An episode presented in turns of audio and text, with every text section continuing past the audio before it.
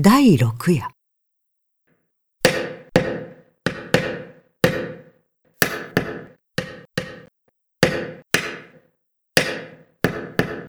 運慶が五国寺の山門で仁王を刻んでいるという評判だから散歩ながら行ってみると自分より先にもう大勢集まってしきりに下馬評をやっていた。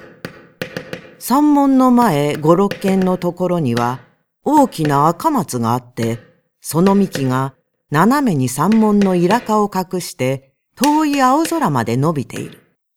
松の緑と朱塗りの門が互いに移り合って見事に見える。その上、松の位置がいい。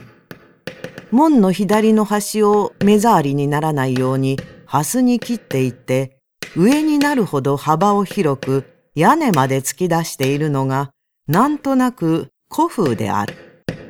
鎌倉時代とも思われる。ところが見ている者はみんな自分と同じく明治の人間である。そのうちでも車夫が一番多い。辻待ちをして退屈だから立っているに違いない。大きなもんだな。と言っている。人間をこしらえるよりも、よっぽど骨が折れるだろう。とも言っている。